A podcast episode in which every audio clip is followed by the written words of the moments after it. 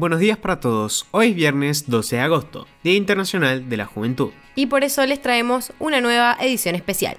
Mi nombre es Manuel Carrasco. Y yo soy Jazmín Gutiérrez. Y esto es Primera Parada, un podcast de Publius Group.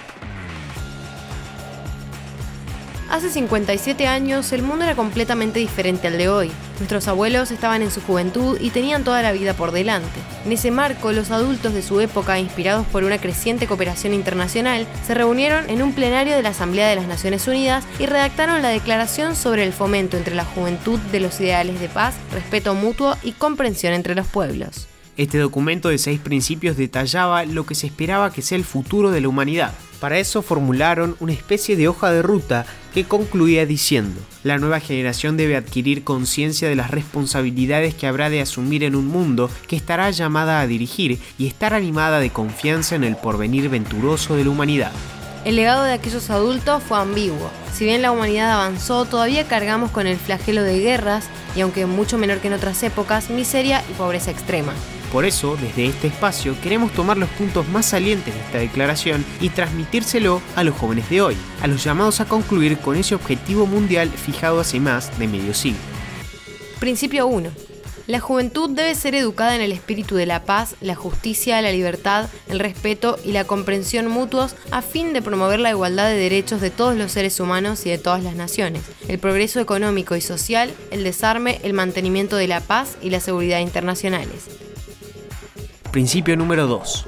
Todos los medios de educación deben fomentar entre los jóvenes los ideales de paz, humanismo, libertad y solidaridad internacional y todos los demás ideales que contribuyen al acercamiento de los pueblos.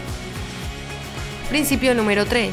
Los jóvenes deben ser educados en el espíritu de la dignidad y la igualdad de todos los hombres sin distinción alguna por motivos de raza, color, origen étnico o creencias y en el respeto de los derechos humanos fundamentales y del derecho de los pueblos a la libre determinación. Principio número 5.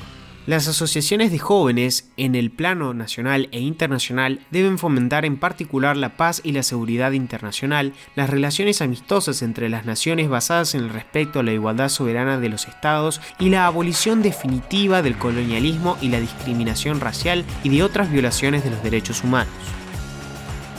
Principio número 6.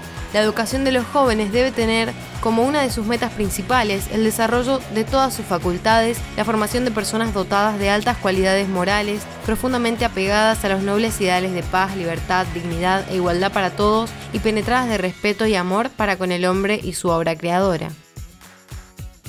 Sin duda es interesante y esclarecedor cómo, si vemos al pasado, notamos un avance, pero mirando a nuestra realidad notamos cuánto nos falta y es que es menester de la humanidad entera mejorarse.